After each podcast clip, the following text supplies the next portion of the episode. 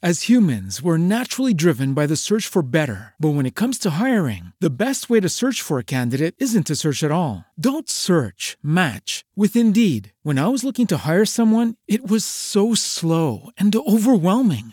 I wish I had used Indeed. If you need to hire, you need Indeed. Indeed is your matching and hiring platform with over 350 million global monthly visitors, according to Indeed data, and a matching engine that helps you find quality candidates fast. Ditch the busy work. Use Indeed for scheduling, screening, and messaging so you can connect with candidates faster. And Indeed doesn't just help you hire faster. 93% of employers agree Indeed delivers the highest quality matches compared to other job sites, according to a recent Indeed survey. And listeners of this show will get a $75 sponsored job credit to get your jobs more visibility at Indeed.com slash podcast. That's Indeed.com slash podcast. Terms and conditions apply.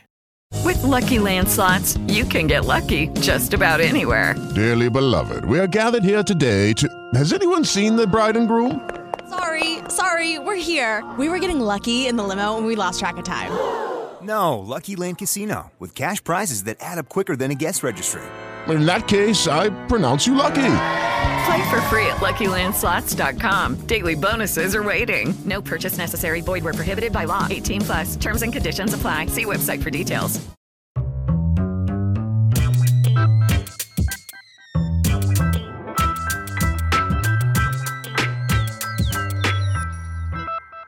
Olá, seja bem-vinda, seja bem-vindo ao Capital Natural mais uma vez, agora também podcast. Você pode acompanhar o tema da semana passada, que é complementar o tema de hoje. Iremos falar mais uma vez sobre escolas de negócio como é a formação de lideranças para o desenvolvimento sustentável.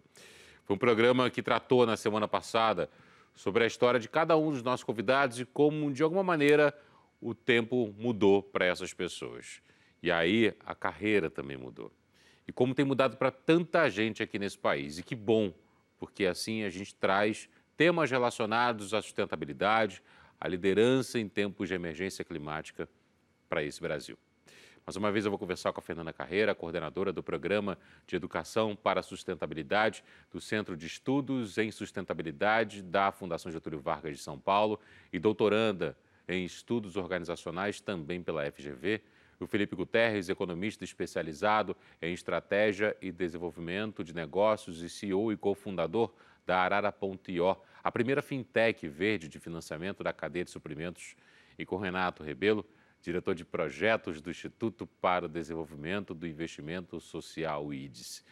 Mais uma vez, bem-vindos, bem-vinda, Fernanda. No programa passado, o Felipe é, traçou uma comparação entre os cursos, no final do programa, entre os cursos aqui do Brasil e especialmente na Europa, relacionados a esse tema.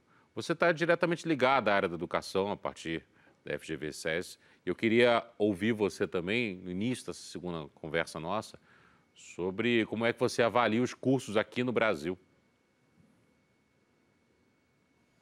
Legal. Bom, olá a todos novamente.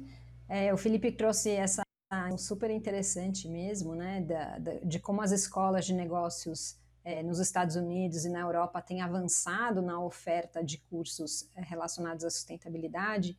E, e, de fato, né, nós participamos aqui, é, via Centro de Estudos, de uma rede chamada NBS, que é uma rede que reúne é, centros de estudos em sustentabilidade ligados a escolas de negócio do mundo todo. Né? Nessa rede, a gente tem mais de 180 centros de estudos e ali há bastante troca né, do que os, as escolas de negócio têm feito em relação à educação para a sustentabilidade. E é bem interessante de ver que, que nas escolas europeias e norte-americanas, né, nas escolas do, do, do, norte global, vamos dizer assim, uh, as temáticas, quando se trata de sustentabilidade, são bastante voltadas a mudanças climáticas e à economia circular. Né? Então, são dois temas bastante presentes é, nas disciplinas, nos cursos é, desses países.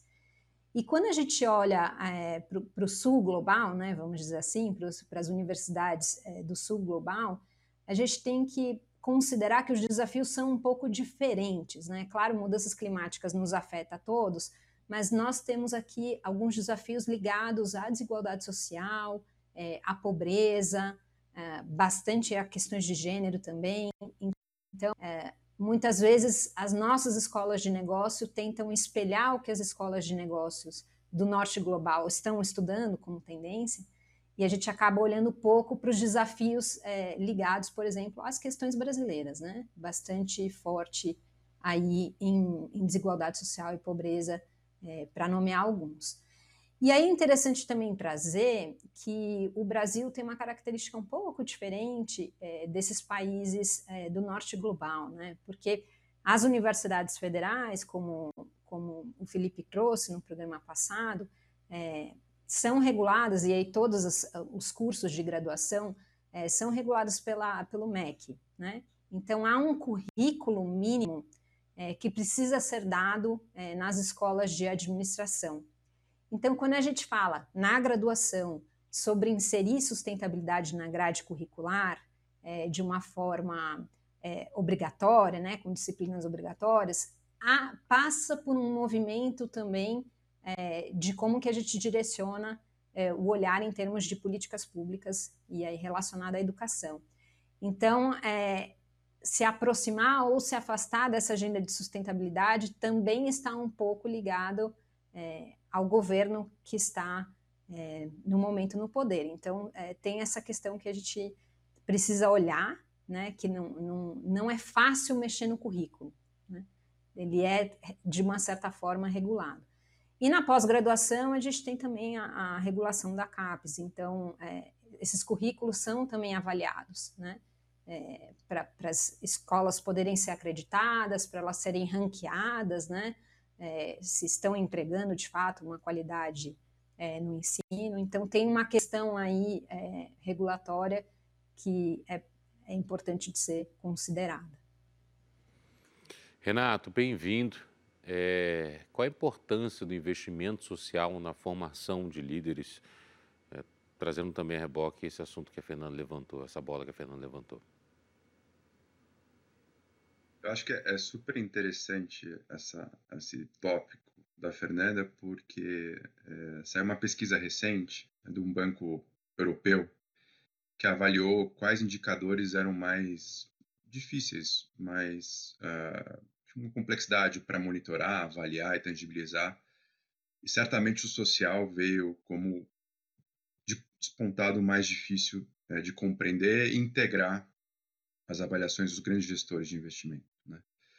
E esse é um ponto muito interessante porque hoje o SG brasileiro talvez certamente não reflita é, e a questão social não reflita o que é lá fora, né? E a gente acaba incorporando esse padrão para o Brasil.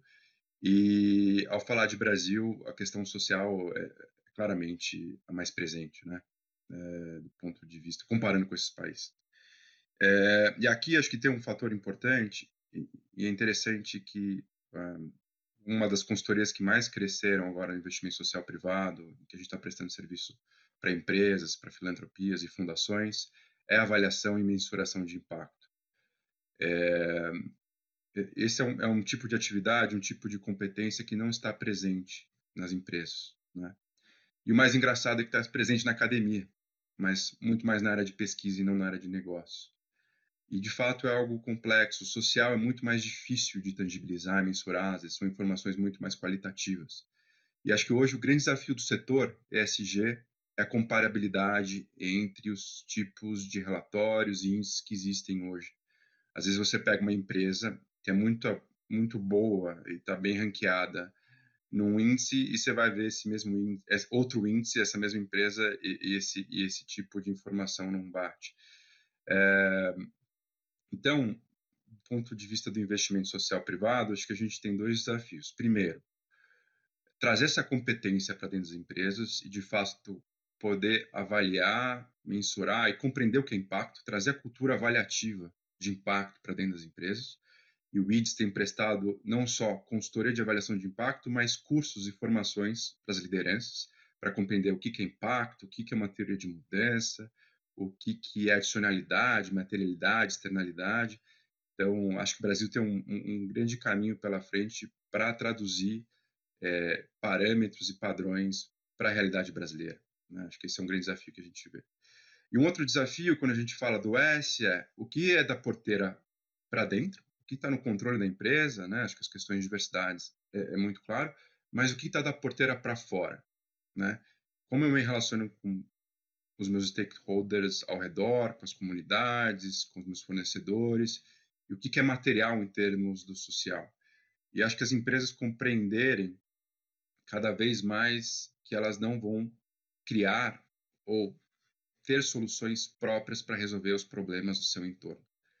E entender que a sociedade civil, as organizações da sociedade civil já estão operando há anos e têm um conhecimento vasto de como lidar com as questões da ponta, como lidar com as questões do território. Então, acho que uma outra competência, além de compreender o que é impacto, mensurar impacto, buscar indicadores, é como dialogar, estabelecer relações e governanças, uma governança com, com o setor público e com o terceiro setor.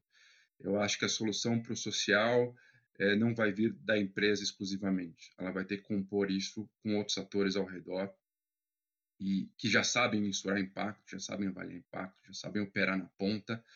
É, e, de fato, é, o caminho para a construção disso não vai ser somente pelo setor é, financeiro e pelo setor privado. Acho que vai ter que ter uma, uma, construção de parceria com diversos atores. Né? E eu acho que o investimento social privado tem esse papel de olhar e de alinhar o porteira para fora com o negócio. Então, eu acho que ESG, sustentabilidade, não é uma questão apenas de política, de compliance, é uma questão de inovação. As empresas que compreenderem que trabalhar essa pauta não é só uma pauta de comunicação, uma pauta de compliance, mas sim uma pauta de inovação, de criar novos modelos de negócio a partir é, dessa visão entender que vão ter que construir isso com seus parceiros. Né? É, o Felipe falou muito da cadeia produtiva e acho que muito da questão chave é, dessa nova forma de se fazer, de se produzir, está é, fora da empresa, não só dentro da empresa. Então, acho que o investimento social privado compõe um desses pilares, que é construir e, e criar parcerias com a sociedade civil, com a sociedade civil é, e com a comunidade ao redor e com os parceiros da cadeia de fornecedor. Então, acho que esse é um, é um grande papel do investimento social privado. Ele compõe um pilar dessa estratégia. Né? Mas eu queria, Renato, fazer também um recorte dos dois anos da pandemia. E aí, quero ouvir uma avaliação sua, por favor, de como é que nesse recorte o investimento social esteve presente nesse tempo aí de pandemia dos últimos dois anos. É, acho que excelente pergunta. É, a gente montou um fundo emergencial da saúde, né? é, e é um fundo filantrópico. E o, o grande ponto é que o fundo filantrópico compõe uma governança um veículo seguro para que as empresas pudessem investir e destinar esses recursos de forma emergencial, rápida. Né? Então, é, o que a gente viu foi a importância de organizações da sociedade civil que conseguiam estar na ponta, nas regiões mais vulneráveis, para que esses recursos, não só do ponto de vista da saúde, mas do ponto de vista da vulnerabilidade social, chegassem rapidamente para as regiões periféricas. Né? É, e aí eu acho que é um exemplo claro de como organizações da sociedade civil, sobretudo da ponta, compõem um, um, um alicerce, compõem um canal de relacionamento entre empresas é, e público em geral, sobretudo os públicos vulneráveis. E aí, inclusive, o que a gente está avançando é como compor fundos emergenciais. Né? A gente teve agora em Petrópolis uma calamidade, né? É, acho que só vai acontecer e vai continuar, né? acho que tende a ampliar. E como as empresas se posicionam, né? como as empresas é, cada vez mais se preparam para isso. E o que a gente tem visto é que começam a surgir fundos emergenciais, fundos de desastres filantrópicos, esse é o termo utilizado, e isso começa a ser uma preocupação, é, de fato, de risco, mas também de ação e prevenção das empresas porque a velocidade e a burocracia para que recursos filantrópicos de investimento social privado cheguem onde tem que chegar da maneira rápida, da maneira de fato é, emergencial, é, as empresas não têm essa capacidade, essa competência. Então, isso é algo que a gente começa a notar.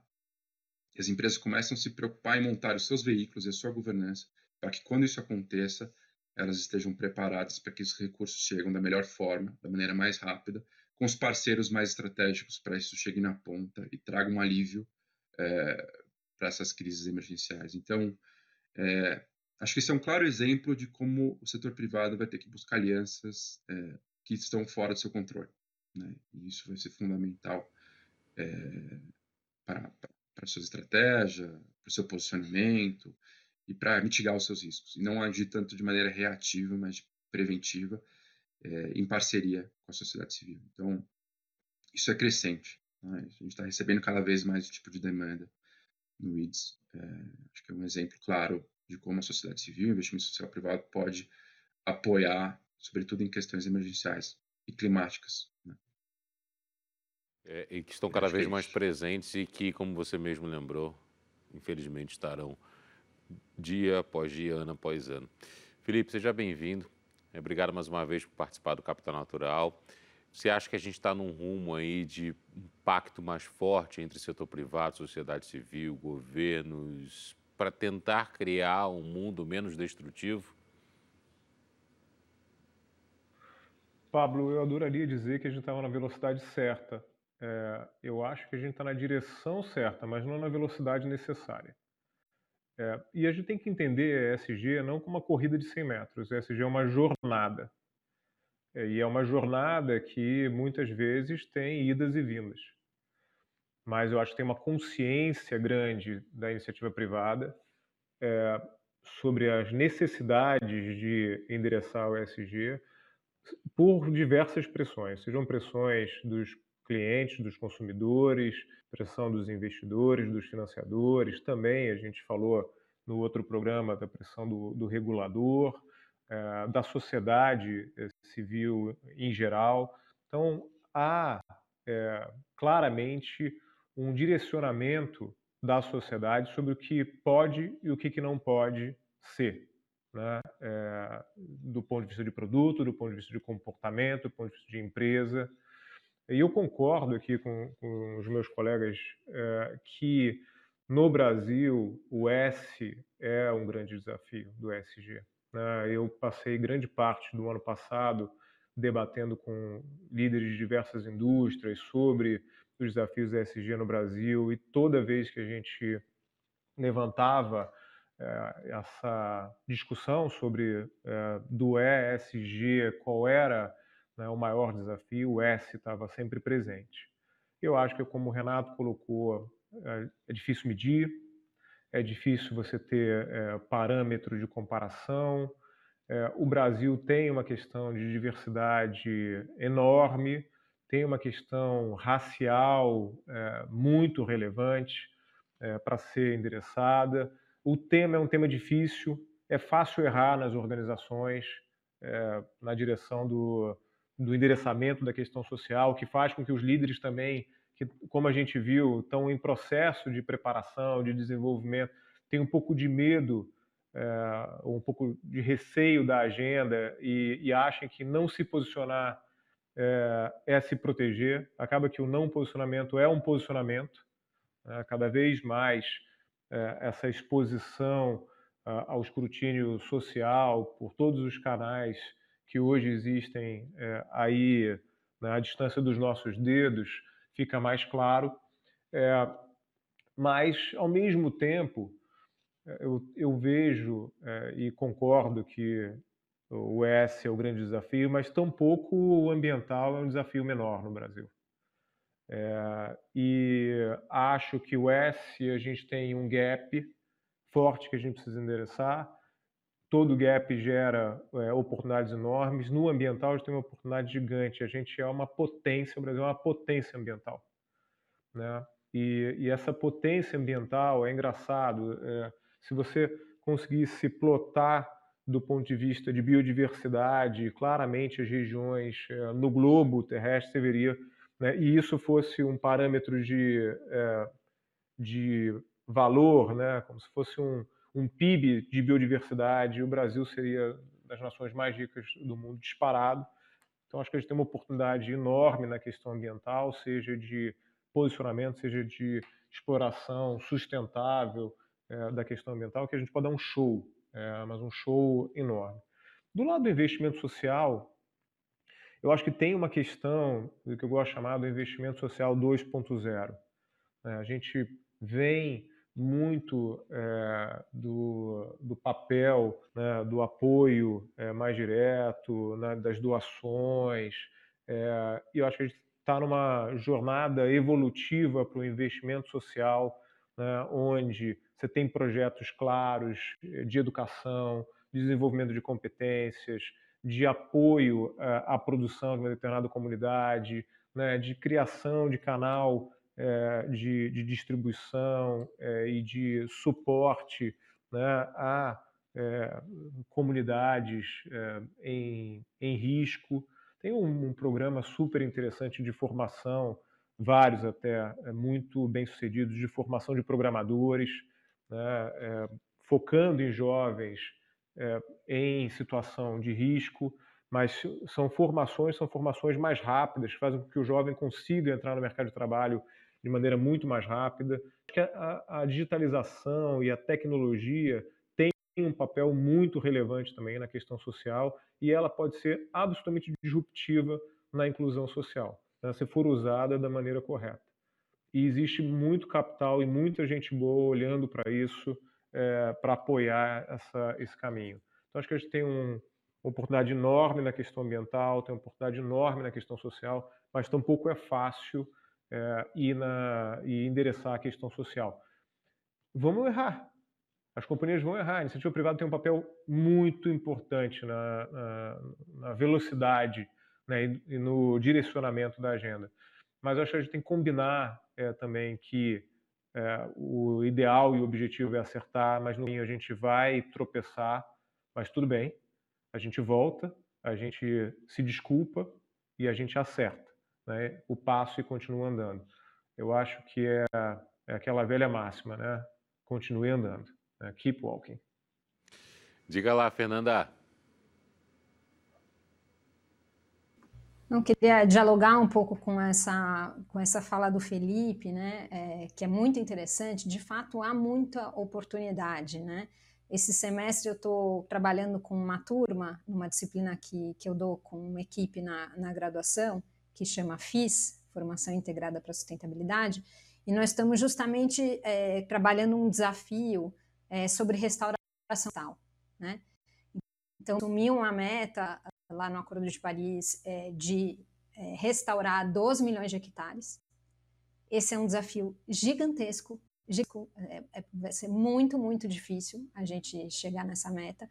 E, uh, ao mesmo tempo, nós não estamos preparados, né? Você tem as ONGs, as grandes ONGs que atuam no Brasil, trabalhando muito forte com esse tema, é, então elas estão preparadas tecnicamente, há capital a ser investido nisso, mas a gente não tem, por exemplo, negócios, é, empresas, né, organizações atuando em restauração florestal.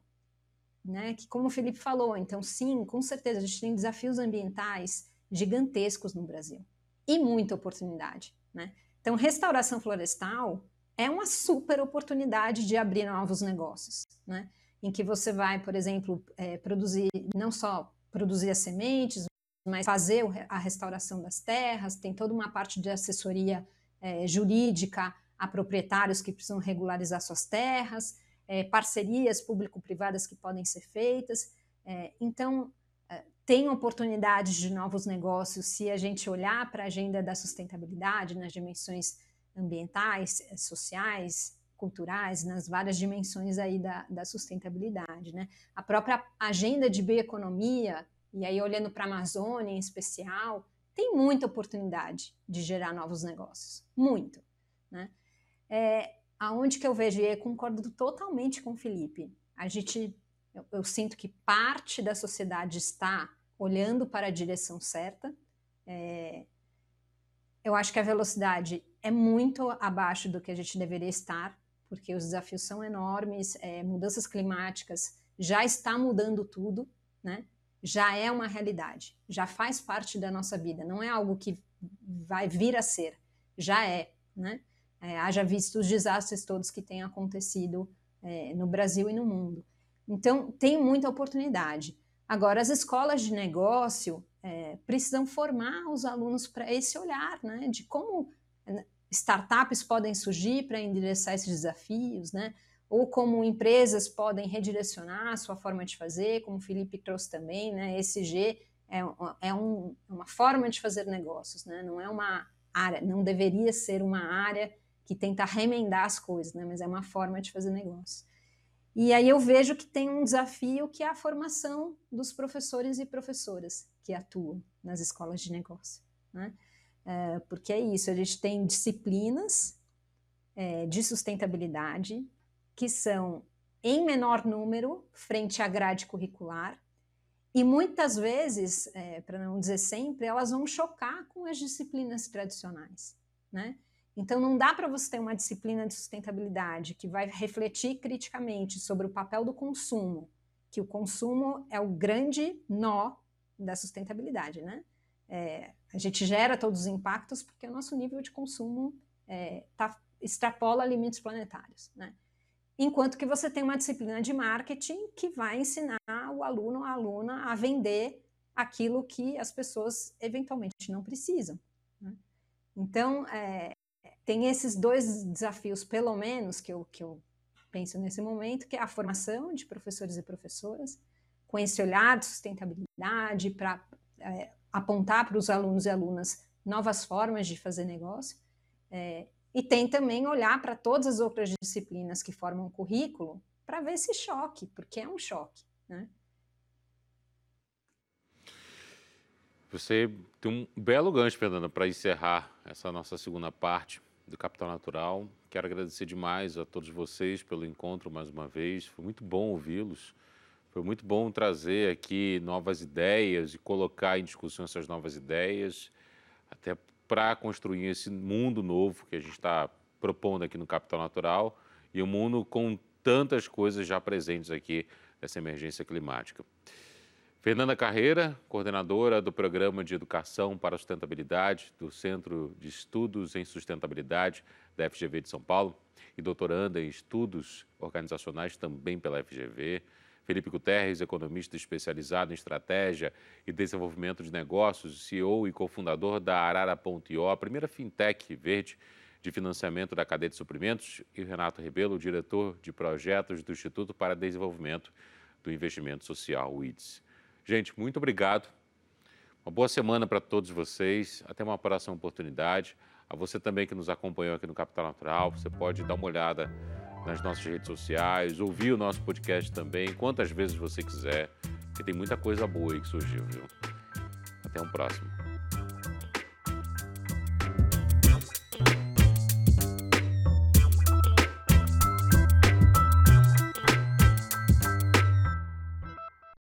As humans, we're naturally driven by the search for better. But when it comes to hiring, the best way to search for a candidate isn't to search at all. Don't search, match with Indeed. When I was looking to hire someone, it was so slow and overwhelming. I wish I had used Indeed. If you need to hire, you need Indeed. Indeed is your matching and hiring platform with over 350 million global monthly visitors, according to Indeed data, and a matching engine that helps you find quality candidates fast. Ditch the busy work. Use Indeed for scheduling, screening, and messaging so you can connect with candidates faster. And Indeed doesn't just help you hire faster. 93% of employers agree Indeed delivers the highest quality matches compared to other job sites, according to a recent Indeed survey. And listeners of this show will get a $75 sponsored job credit to get your jobs more visibility at Indeed.com slash podcast. That's Indeed.com slash podcast. Terms and conditions apply. Hello, it is Ryan, and we could all use an extra bright spot in our day, couldn't we? Just to make up for things like sitting in traffic, doing the dishes, counting your steps, you know, all the mundane stuff. That is why I'm such a big fan of Chumba Casino. Chumba Casino has all your favorite social casino style games that you can play for free anytime, anywhere with daily bonuses. That should brighten your day a little. Actually, a lot. So sign up now at chumbacasino.com. That's chumbacasino.com. No purchase necessary. Group. Void were prohibited by law. See terms and conditions. 18 plus.